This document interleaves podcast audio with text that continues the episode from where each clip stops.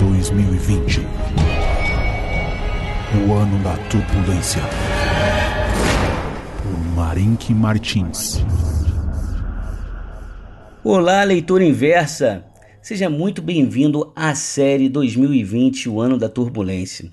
Eu quero começar essa série de podcasts agradecendo a inversa por me dar a oportunidade de ser, de ventilar aqui a minha voz dissonante em um mercado em que, convenhamos, tem muita gente otimista.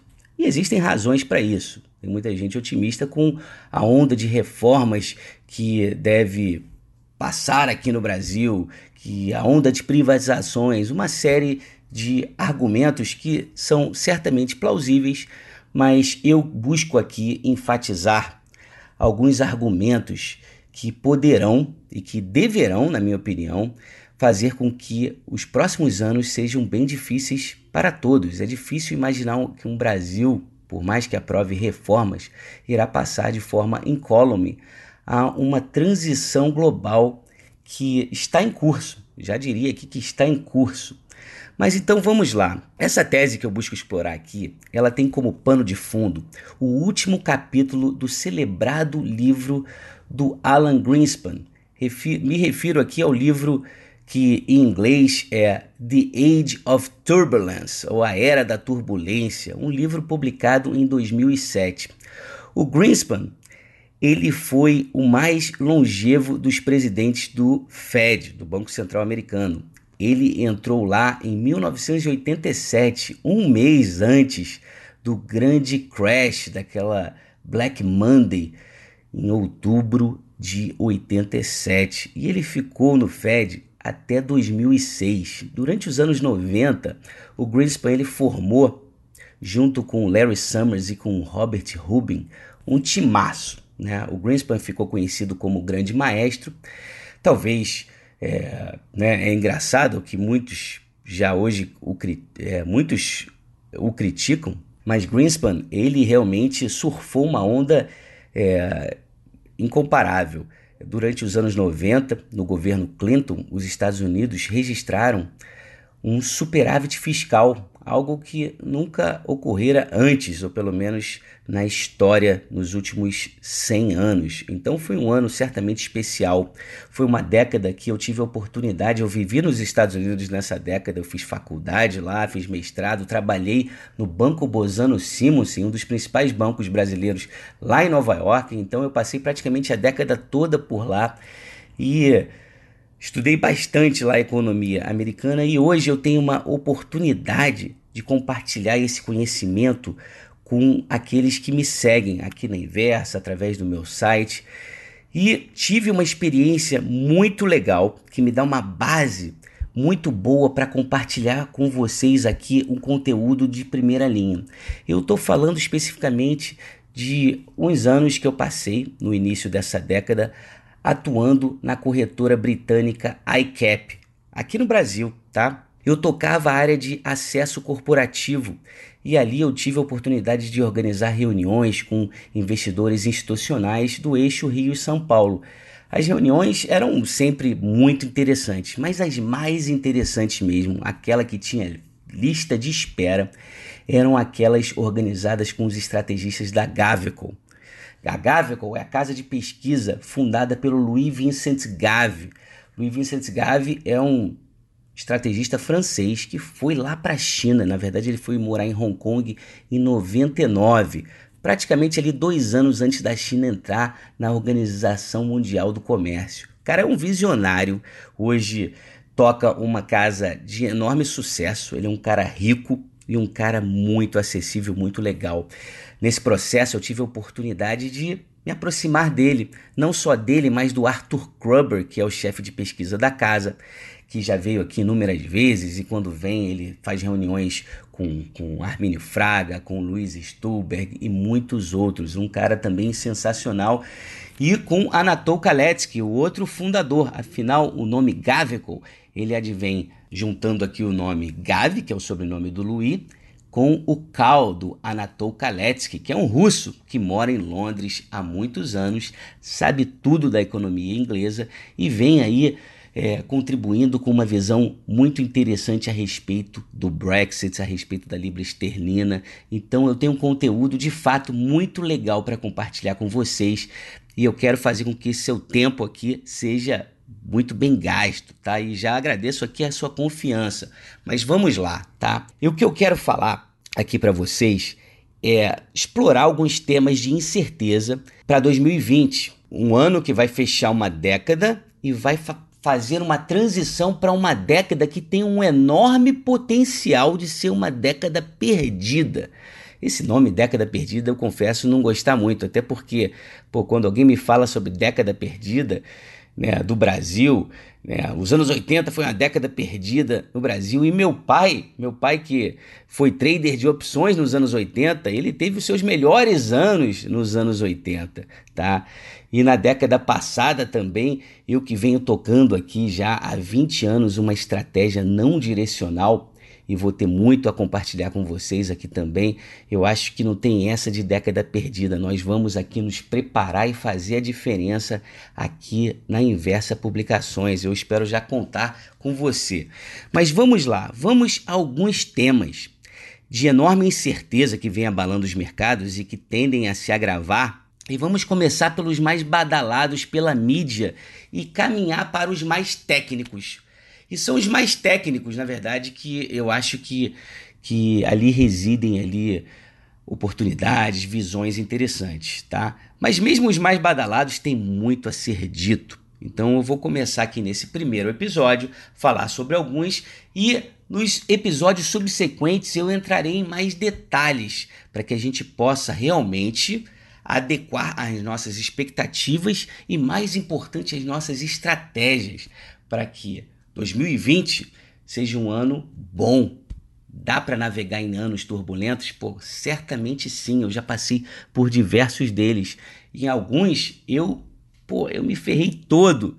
E esse exemplo aí de ter a diversidade passada por esses anos me dá também uma base para que a gente possa, aprendendo com os erros, fazer com que os próximos desafios sejam né, sejam superados de uma forma um pouco mais tranquila. Mas vamos ao ponto aqui, vamos falar da guerra comercial. A guerra comercial, iniciada em 2018, ela se faz presente e está chegando a um ponto agora crucial.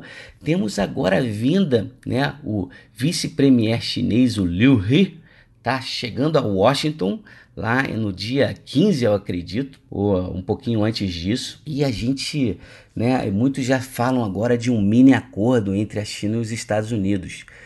Mas essa guerra, aos poucos, ela vem se intensificando. Por quê?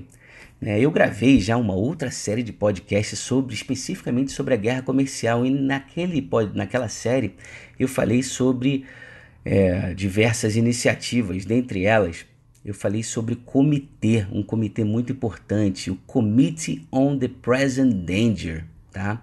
Um comitê focado em temas que são temas que ameaçam é, ou interpretados como uma ameaça à soberania nacional americana.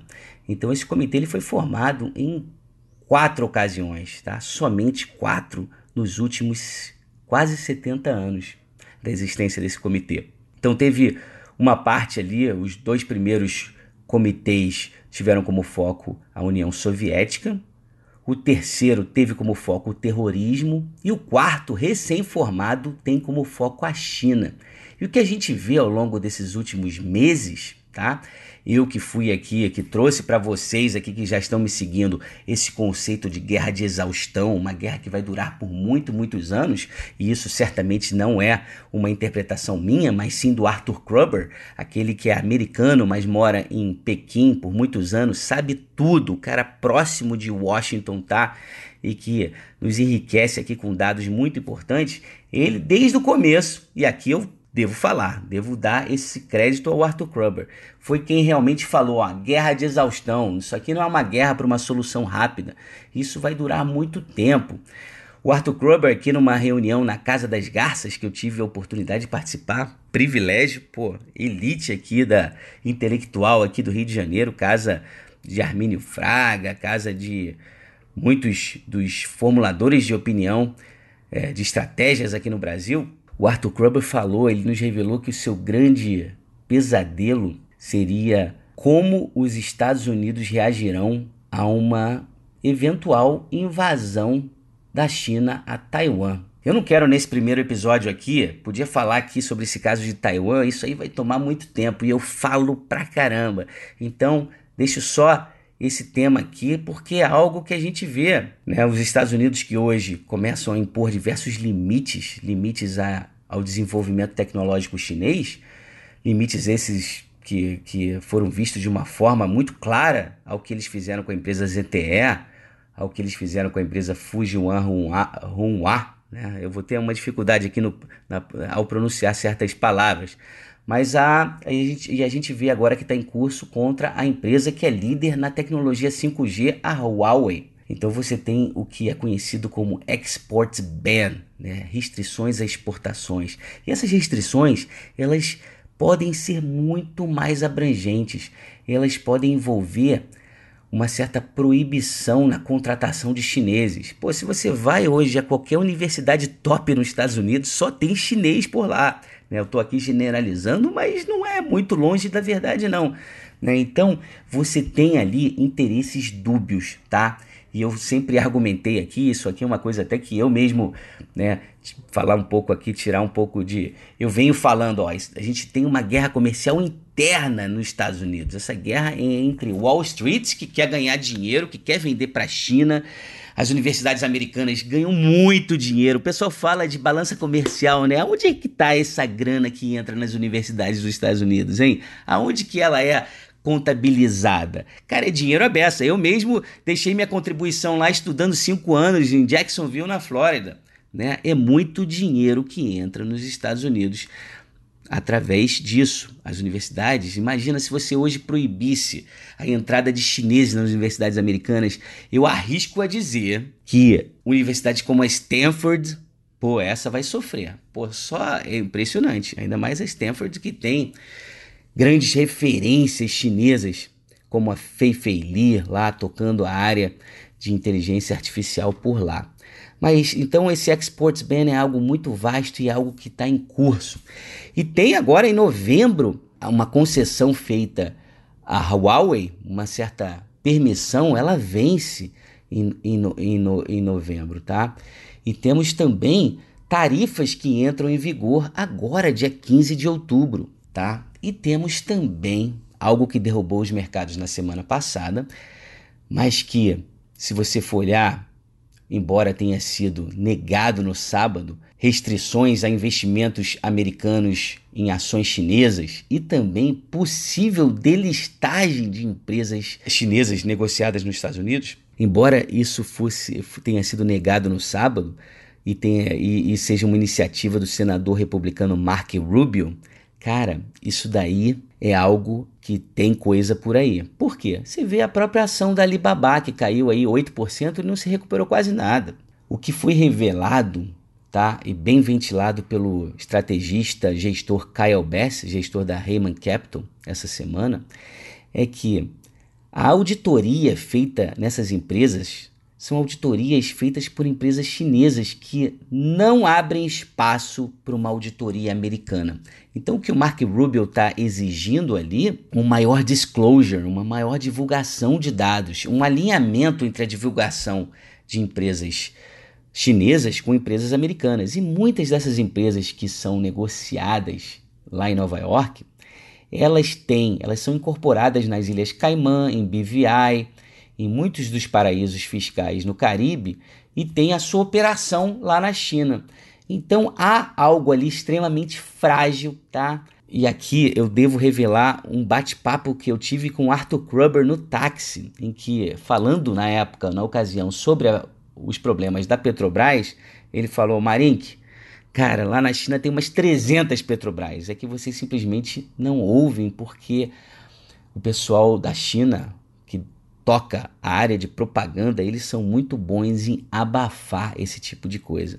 Então é possível que a gente tenha lá na China uma WorldCom, uma Enron e muitas outras. Então aqui, ó, eu não quero perder todo esse tempo aqui falando da guerra comercial porque existem outros itens na lista. Temos aqui 17 trilhões de dólares de títulos soberanos com rendimento negativo. Já são 19 o número de países cuja taxa de juros dos seus títulos de 30 anos estão abaixo da taxa básica de juros nos Estados Unidos, do Fed Funds. Tá? Então, se a Itália está pagando no seu título de 30 anos menos do que o Fed Funds americano, meu amigo, isso daí é ajustado via câmbio. Tá? Isso aí é ajustado via câmbio. Ah, pode ser que o euro eles consigam empurrar com a barriga por mais anos e o ano da turbulência, na verdade, não seja 2020, seja na verdade uma década da turbulência, mas que o ajuste vem via câmbio, isso é importante que você saiba, que você esteja preparado, tá? Crash, vamos olhar aqui para o nosso vizinho Argentina. Olha para a performance do Merval denominada em, em pesos. Pô, Merval é sensacional. Multiplicou por 5, por 10, sei lá quanto. Mas quando você olha em moeda forte, em dólares, aí você tem o que os economistas chamam de década perdida por lá. Não acho que o Brasil vá nesse caminho. O Brasil já se provou ser muito maior, não só né, em extensão geográfica, mas maior em institucionalização. Tá? O brasileiro, né, uma economia extremamente fechada, uma pauta de exportação que lá no começo da década passada era promissora, estávamos gerando valor agregado. O, o, o grande boom da China fez com que a nossa pauta de exportação retrocedesse. Hoje a gente é país que depende de commodity como minério de ferro, petróleo bruto, tá? Né? Petróleo refinado.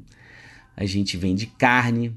Na verdade, um, um assinante da Inversa me chamou a atenção. Ele falou: pô, cara, eu vi lá num porto, lá no Rio Grande do Sul, entrar uma vaca no navio, cara. A gente tinha que pegar aquela vaca aqui e fazer, né? Fazer bife aqui, colocar, agregar valor ao produto. Mas o Brasil retrocedeu, tá?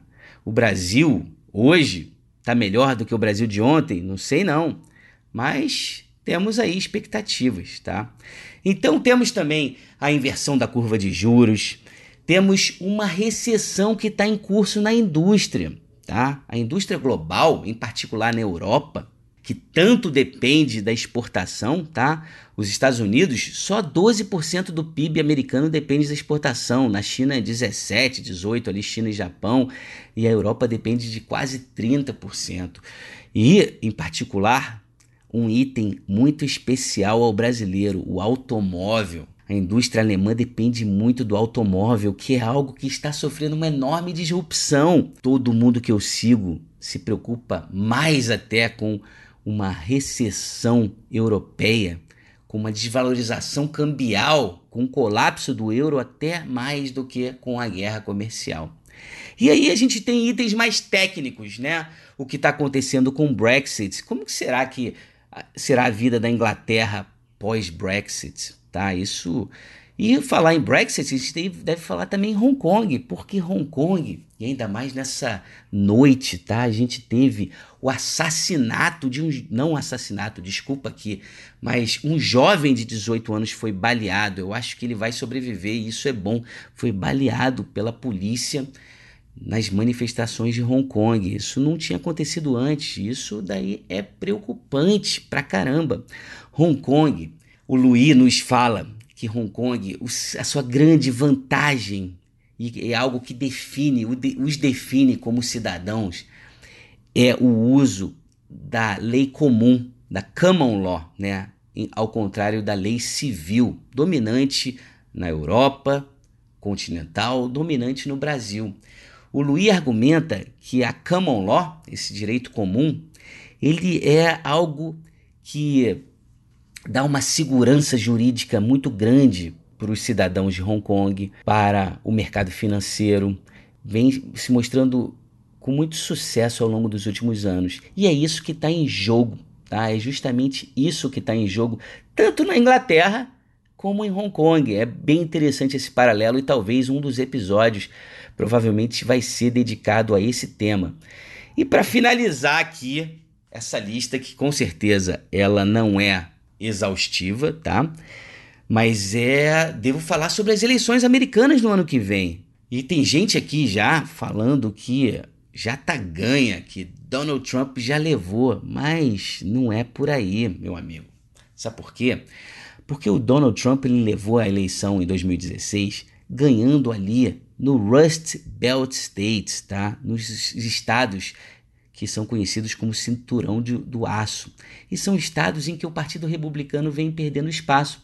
Nas eleições para a Câmara dos Deputados em 2018, o pessoal desses estados, eles votaram nos democratas. E aí, a gente deve pensar em Elizabeth Warren, pensar em Bernie Sanders, candidatos que são extremamente polêmicos. E isso me remete aqui, eu devo concluir esse episódio falando, voltando ao Brasil e indo lá para o ano de 2002, um ano extremamente difícil na bolsa brasileira que eu devo te falar que foi um dos melhores anos da minha vida, tá? Eu já fazia ali minha estratégia não direcional e já né, fiz até, confesso aqui que ganhei uma aposta com meu amigo Pedrão, tenho que falar aqui para você, de repente Pedrão está ouvindo aí uma aposta que Lula seria eleito. Eu apostei que Lula seria eleito e ele apostou no Serra. Ninguém concebia ali a possibilidade, ou na verdade, alguns deviam certamente conceber, mas a verdade, o que realmente importa aqui é que os mercados despencaram em 2002 e o Lula veio com aquela famosa carta. E eu aqui, sem a Gaveco, eu já falo a você que eu vou usar aqui e eu duvido que você vai ver uma carta ao povo brasileiro nos moldes que o Lula fez, vinda de Elizabeth Warren ou Bernie, Sanders. Eles não escreverão essa carta. E se eles subirem, e aqui é, isso daí é um se, é uma condicional importante, não tenho aqui essa convicção. Mas se eles subirem, né, na verdade, só um deles, na verdade, ganhará a primária dos democratas e vai irá fazer frente ao Trump. Pode ser que não seja nenhum dos dois, tá? Pode ser que seja a Macala, a Macala Harris, pode ser que seja o Joe Biden. Mas se um desses dois chegarem lá, os mercados sentirão. Isso daí eu não tenho a menor dúvida. Então 2002 foi um ano aí que eu acho que eu tenho muito a falar e agregar ao dizer como foi percorrido esse ano, não nesse episódio, mas em outros.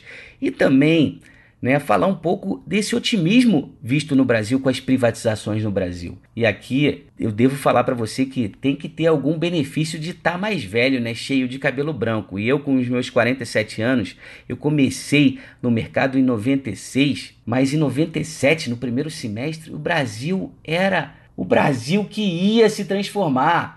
E naquele ano ali, Copel, Celesc, Petrobras, Semig, tudo isso seria privatizado, mas não foi. Por que, que não foi? Porque o Brasil sofreu a grande gripe, uma gripe que veio lá da Ásia, do Sudeste Asiático. Né? A grande crise asiática de 97 provocou um estrago aqui na nossa estrutura. Não estou aqui argumentando que o mesmo irá acontecer em 2020 mas certamente é uma possibilidade.